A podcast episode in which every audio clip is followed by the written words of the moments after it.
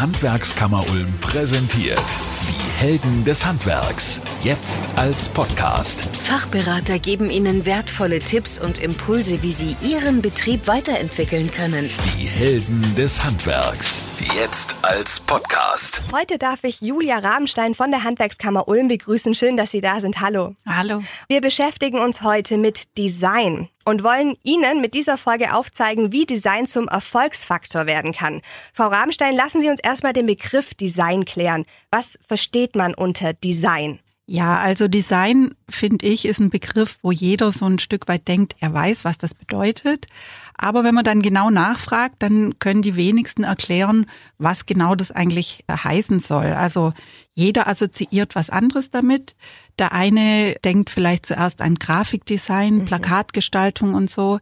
Dann gibt's Produktdesign, heutzutage natürlich digitale Bereich Webdesign, Industriedesign. Ich komme aus dem Bereich Innenarchitektur, das heißt auf Englisch auch Interior Design. Also da gibt's ganz unterschiedliche Assoziationen zu. ist natürlich die Frage, der eine sieht ein Möbelstück, was gut aussieht und sagt, das ist ein Designstück. Sie haben jetzt Design erklärt, aber wir sprechen jetzt über gutes Design. Was ist denn gutes Design? Ja, Eigentlich da, Geschmackssache, ne? Ja, natürlich. Letztendlich ist alles Geschmackssache. Darüber kann man trefflich streiten, natürlich. Ich finde, gutes Design ist immer, wenn man die einfachste Lösung findet. Also, wenn man sich mal zum Beispiel seinen Toaster zu Hause vorstellt oder sowas.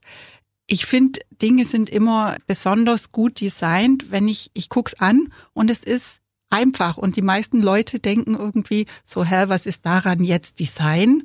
Da muss man doch gar nichts machen. Da ist nicht viel außenrum. Aber genau das ist eigentlich die Lösung, die am schwersten zu finden ist, weil am Anfang, man muss sich vorstellen, das entsteht aus dem Nichts. Mhm. Am Anfang hat man null, hat ein leeres Blatt und muss sich überlegen, was mache ich jetzt? Fang an, irgendwas zu zeichnen. Und ich habe ganz viele verschiedene Anforderungen, die ich bedenken muss, wo ich sage, der Toaster braucht hier einen Knopf, mit dem ich ihn anschalten kann. Wie funktioniert das mit dem Rauf und runter hin und her? Und die erste Idee, wie man es macht, ist meistens kompliziert und ich versuche diese ganzen Dinge zueinander zu bringen. Aber wenn es dann wirklich gut ist, das ist, wenn man am Schluss gar nicht mehr sieht, dass man da so viel reingesteckt hat, dass im Endeffekt mhm. einfach das Ding passt. Es ist komplett stimmig, da ist kein Stück zu viel dran. Es gibt ja auch diesen Spruch, weniger ist mehr. Da gibt's so zehn Thesen von Dieter Rahms für gutes Design.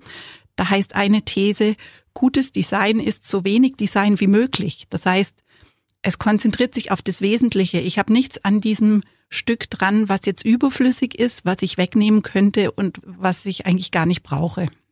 Also wenn wir jetzt beim Thema Toaster bleiben, er funktioniert einfach und genau. ich meine, im besten Fall, da gefällt er mir auch noch richtig gut, wie er so aussieht. Also Farbe. klar, ein Aspekt, also das, er darf natürlich gut ausschauen, das ist ja. nicht verboten, das ist schon auch mit eine These dabei, aber er muss halt andere Dinge auch noch erfüllen, zum Beispiel ja, Sie kennen vielleicht Form follows Function. Also die Form entwickelt sich aus der Funktion heraus letztendlich. Und das Wichtige ist eben, dass man das komplett alle Aspekte betrachtet, vom Materialeinsatz bis zu der Form, dass es alles rundum stimmt und bis ins Detail durchdacht ist. Also ich denke, den Begriff Design, den haben wir geklärt. Jetzt möchten wir aber natürlich mit diesem Podcast Handwerksbetriebe unterstützen. Was hat Design denn mit einem Handwerksbetrieb zu tun? Oder wie kann ein Betrieb Design für sich nutzen? Ja, also das Handwerk besteht ja aus sehr vielen verschiedenen Gewerken. Da hat natürlich der ein oder andere mehr oder weniger mit Design zu tun. Aber was alle nutzen können für sich, das ist im Bereich Marketing das Thema Corporate Design. Also dieses Thema Corporate Identity kennt man vielleicht, das betriebliche Erscheinungsbild. Das wird eingesetzt eben im Marketing. Man kennt es, um Ziele zu erreichen, wie zum Beispiel die Bekanntheit zu erhöhen. Man kann aber auch sich überlegen, was für ein Image möchte ich haben und kann direkt das dazu einsetzen, dieses Image zu pflegen. Wie möchte ich beim Kunden rüberkommen?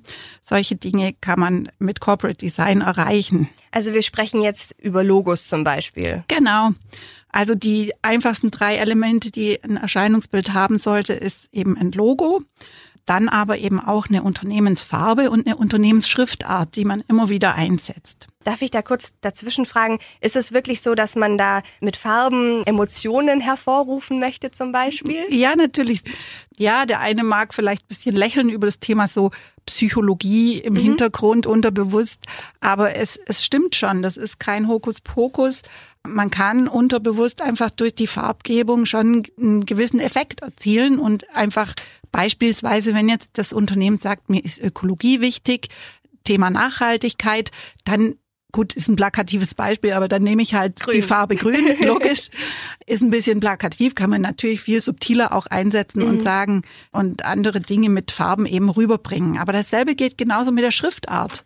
Also nicht nur die Farbe macht so ein Bild nach außen und kann so eine Botschaft transportieren, sondern auch die Art, wie die Schrift aussieht. Also Ganz gegensätzlich denken Sie mal, es gibt ja Schriftarten, die sehen aus wie eine Handschrift. Mhm. Und es gibt ganz klar strukturierte, einfache, gerade Schriftarten. Wenn ich jetzt als Zielgruppe äh, hauptsächlich Familien habe, junge Familien, Häuslebauer, dann gucke ich vielleicht, dass ich so ein bisschen persönlicher werde, wenn ich so im Privatbereich meine Kunden finde. Wenn ich aber jetzt eben ein Automobilzulieferer bin, so ein Modellbauer zum Beispiel, der hauptsächlich mit Firmen zu tun hat und mit großen Kunden, mit Einkäufern, die brauchen kein persönliches ähm, mhm, ja. Außenrum, sondern da gucke ich, dass ich halt klar und straight äh, meine, meine Themen rüberbringe, genau.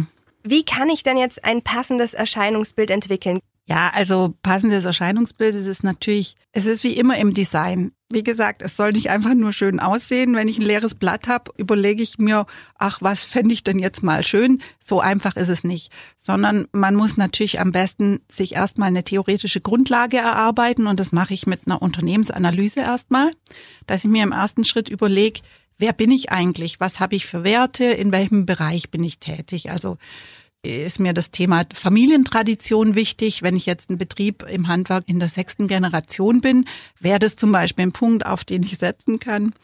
Da benutze ich natürlich auch, überlegen Sie mal, eine ganz andere Farbe für so einen Traditionsbetrieb, als jetzt, wenn ich jetzt ein junges Unternehmen habe, was vielleicht total innovativ ist. Da habe ich natürlich ein anderes Image nach außen, was ich. Da wäre es eher flippiger wahrscheinlich. Ja, natürlich. Ja.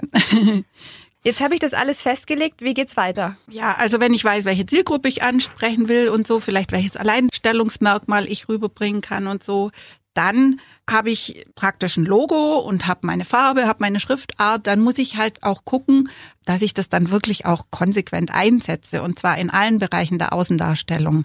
Also dass ich wirklich nicht zu schludern anfange und sage, okay, ich muss jetzt kurz was schreiben, da schicke ich jetzt einfach was raus, sondern alles, was ich mache, sollte nach diesem Erscheinungsbild gestaltet sein. Nur so kann eben dieser gewünschte Wiedererkennungswert erzeugt werden man sagt im Marketing immer, der Kunde braucht sieben Kontakte. Also, dass er Vertrauen fasst und sagt, den kenne ich jetzt, bei dem kaufe ich jetzt mal was. Mhm. Also man stellt sich das so vor, die sieben Kontakte heißt halt, ich schlage meine Zeitung auf und sehe irgendwie eine Anzeige, die der Betrieb geschaltet hat. Dann surfe ich im Internet und komme bei der Webseite vorbei oder ich fahre im Auto am Betriebsgelände vorbei und habe ein großes Schild Überall sollte dann das Logo sichtbar sein und die Farbe, dass der Kunde auch erkennt, ah, das ist der gleiche. Mhm. Dann sieht er, den kennt er schon und dem kann er mal einen Auftrag vergeben. Wenn er das eben nicht konsequent gestaltet, dann hat er die einzelnen Kontakte schon verschenkt und es okay. läuft ins Leere. Das heißt, ich müsste jetzt mit diesem neuen Logo, ich allein als Person siebenmal Kontakt haben, bis ich wirklich erkenne, das ja. ist, ah, okay. Hört, aber, hört sich viel an, siebenmal, ja. aber ist auch ein Stück weit halt unterbewusst. Sie gucken ja auch nicht die Anzeigen in der Zeitung so genau an, ja. dass sie jede einzelne studieren, aber so, es reicht schon, wenn es so im, im Unterbewusstsein beim Vorbeifahren so ein dann. bisschen im Kopf ja. ankommt. Okay. Genau. Sie haben jetzt gerade angesprochen, auch in allen Bereichen der Außendarstellung. Was sind denn alle Bereiche? Genau, alle Bereiche. Ja, heißt letztendlich überall, wo der Betrieb nach außen sichtbar wird. Also das sind also im Werbebereich von Print über Web. Heutzutage hat man natürlich viele digitale Sachen. Wir haben schon die Webseite angesprochen oder auch Social Media natürlich. Mhm. Printbereich heißt halt, jeder Betrieb hat im Grunde diese Grundausstattung, diese Geschäftsausstattung vom Briefpapier über die Visitenkarte. Solche Dinge soll sich halt konsequent durchziehen.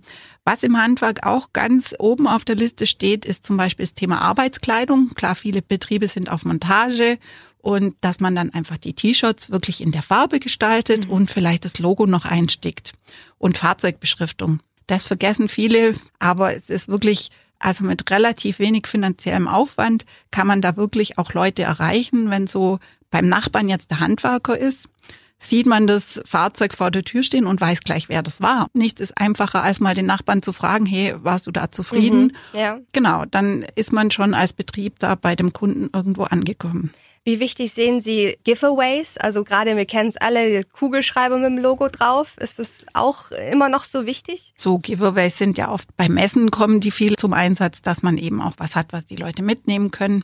Was ich da wichtig finde, ist, dass es halt auch so ein bisschen was mit im Betrieb zu tun hat. Ich Gut, ein, ein Kugelschreiber kann jeder gebrauchen und ist natürlich was Einfaches, aber keine Ahnung, zum Beispiel ein Zimmerer, der jetzt mal was Ausgefallenes macht und einfach einen kleinen Setzling von einem Baum zum Beispiel mitgibt, mhm. den man mhm. dann zu Hause einpflanzen kann. Da kann man natürlich ganz viel auch punkten mit Originalität. Jetzt haben wir von Corporate Design gesprochen. Gibt es denn da noch weitere Bereiche? Ja, also neben dem Bereich Corporate Design gibt's natürlich Produktdesign beziehungsweise Möbeldesign. Man denkt logischerweise Möbel sofort an einen Schreiner, aber es gibt viele Gewerke, die mit diesem Bereich zu tun haben. Denken Sie an einen Schneider, der Kleidungsstücke entwirft oder Goldschmiede natürlich mit ihren Schmuckstücken. Da ist man schon nah beim Bereich Kunsthandwerk. Die entwerfen eben ihre Produkte oder ich sage Werkstücke selber. Gerade diese Kunsthandwerker, die werden ja auch von der Handwerkskammer Ulm besonders unterstützt. Wie denn genau? Genau, also in meinem Bereich mache ich ja einerseits Beratungen eben zu diesem Thema Erscheinungsbild, aber der andere Bereich ist, dass ich für Kunsthandwerker beziehungsweise ich sage lieber gestaltende Handwerker, also Veranstaltungen, Messen, Ausstellungen auch organisiere. Zum Beispiel Anfang April gibt es die Europäischen Tage des Kunsthandwerks, wo jeder gestaltende Handwerker mitmachen kann und seine Werkstatt öffnen kann fürs Publikum. Da haben wir eine Plattform, wo man sich bundesweit eben eintragen kann und wo das Publikum sich dann wie so eine kleine Tour durchs Kunsthandwerk zusammenstellen kann, wo man dann auf einer Landkarte sieht, an welchem Ort kann ich was finden, wo ist wieder einer, der seine Werkstatt offen hat, vielleicht einen Workshop macht oder einfach so ein bisschen eine Ausstellung vorstellt, was er so macht. Also Sie sammeln die alle quasi auf der Landkarte und dann kann man gucken, wer vielleicht in der Nähe ist. Genau, also die, die Landkarte ist bundesweit, das ist wirklich schön, das machen viele Handwerkskammern mhm. mit und da sieht man auf einer Landkarte von ganz Deutschland eben, an welchen Orten überall jemand was anbietet und da können sich einerseits die gestaltenden Handwerker eben eintragen und mit so einem kleinen Profil vorstellen, was sie sich überlegt haben. Andererseits kann sich natürlich der Besucher, das öffentliche Publikum auf dieser Plattform so eine kleine Tour zusammenstellen, dass er sagt, ah, guck mal, hier in Ulm habe ich den Goldschmied und da jetzt ein bisschen außerhalb finde ich jemand, der, der macht was mit Textil, der filzt vielleicht und dann fahre ich da hin und her und gucke mir an diesem Wochenende lang verschiedene Handwerksbereiche an. Ist auch schön, wenn man dann jemanden findet, der vielleicht direkt ums Eck ist. Schöne Kunsthandwerker, die produzieren, was direkt in meiner Nachbarschaft ist und das wusste ich vorher gar nicht. Genau. Klar, so eine Plattform ist immer auch ein Stück weit Marketing, mhm. wie man einfach öffentlich bekannt wird. Das ist natürlich heutzutage im digitalen Bereich ganz wichtig, dass man überall so ein bisschen gefunden wird, weil die meisten Leute geben es einfach in ihr Handy ein, mhm. wenn sie mal nur einen Namen hören. Im Handwerk ist ja das Thema Mund-zu-Mund-Propaganda steht ganz oben, weil viele Leute fragen erstmal jemand. Und da ist ganz wichtig, dass man einfach auch digital zu finden ist, weil es bringt einem nichts, wenn der Nachbar einen empfohlen hat und der Kunde gibt es dann ein in sein Handy und findet online gar nichts. Das wäre doof. Allerdings. Genau. Das ist ja jetzt der Unterschied zur Industrie. Da produziere ich in Masse, aber ein Handwerker, äh, es gibt dann immer nur einen einzigen Stuhl zum Beispiel. Ja. Wobei ja, beim Stuhl ist ein bisschen blöd. Beim Stuhl äh, bietet sich's nicht an, das da wirklich nur ein Unikat zu machen. Das ist eher so im, im Schmuckbereich ja. zum Beispiel, dass man ein, ein Unikat wirklich herstellt. Aber klar, also der große Unterschied vom Handwerk zur Industrie ist eben gerade, dass das Handwerk keine Massenproduktion macht, dass wirklich jedes Stück einzeln gefertigt ist. Oft ist ja auch der Vorteil, dass man eben Dinge wirklich auf Maß genau für diese einzelne Situation anfertigt. Da macht es ja keinen Sinn, das dann in Massenproduktion wirklich zu produzieren. Ich denke gerade an einen Verlobungsring oder einen Ehering. Ja, das ist natürlich alles ein Einzelstück. Bei Design ist es eben so, wenn ich wirklich diese Entwurfsarbeit in das Stück reinstecke, wenn ich wirklich den ganzen Prozess durchgehe, wenn ich mir erstmal eine Recherche mache, was gibt's ähnliches auf dem Markt, vielleicht sehe ich da irgendwie ein Problem, wie kann ich was besser machen und habe dann wirklich ein Designstück. Diese Arbeit muss ja auch irgendwo sich im Preis widerspiegeln, weil das kann sich keiner leisten, einfach zu viel Zeit hineinzustecken. das muss man sich natürlich gut überlegen als Handwerker dann, wo lohnt sich's oder Gut, bei einem Stuhl, wie Sie gesagt haben, da kann der Schreiner vielleicht schon mal eine Kleinserie aufsetzen. Das muss ja nicht gleich die große Massenproduktion sein und dann wirklich zum Designklassiker mhm. werden, die jeder auf der Welt kennt. Genau.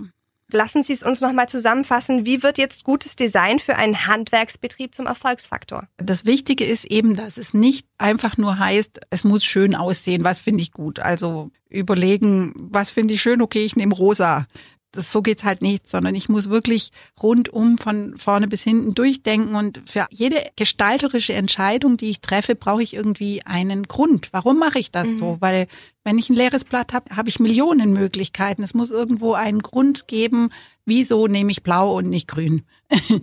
Oder wenn wir beim Stuhl bleiben, jetzt ist der super, super schön, aber voll unbequem. Genau. Ergonomie ist natürlich auch wichtig. Ja solche Themen sind einfach wichtig und man muss die beste Lösung finden und bis ins Detail wirklich überlegen, wie kann ich das Werkstück gestalten. Und man muss ja auch immer bedenken, man ist ja gar nicht alleine. Also dafür gibt's ja die Handwerkskammer Ulm. Ich habe ein Logo oder ich habe vielleicht sogar noch gar kein Logo. Egal in welcher Phase man gerade ist, man kann sich ja jederzeit an Sie wenden. Genau. Also sei es Existenzgründer, die haben meistens noch gar kein Logo, die fangen bei Null an. Die können erstmal Info bekommen bei uns, was man überhaupt alles braucht und wie man das jetzt am besten gestaltet, dass es halt für sie passt. Aber auch ein Betrieb, der schon länger am Markt ist, kann natürlich sagen, hey, ich bin mir nicht sicher, jetzt habe ich schon sehr lange mein Logo, vielleicht ist da mal ein Relaunch nötig oder passt es überhaupt noch? Vielleicht hat sich der Betrieb verändert, vielleicht muss man da irgendwie was ein bisschen anpassen. Alle diese Informationen kann man bei uns bekommen, wenn man sich beraten lässt. Dann bedanke ich mich bei Frau Rahmstein von der Handwerkskammer Ulm. Schön, dass Sie da waren. Danke. Danke Ihnen. Die Helden des Handwerks. Jetzt als Podcast. Präsentiert von der Handwerkskammer Ulm. Alle Infos, alle Helden und alle Podcast-Folgen finden Sie auch auf den bekannten Podcast-Plattformen wie iTunes, Spotify und Deezer oder auf hwk-ulm.de.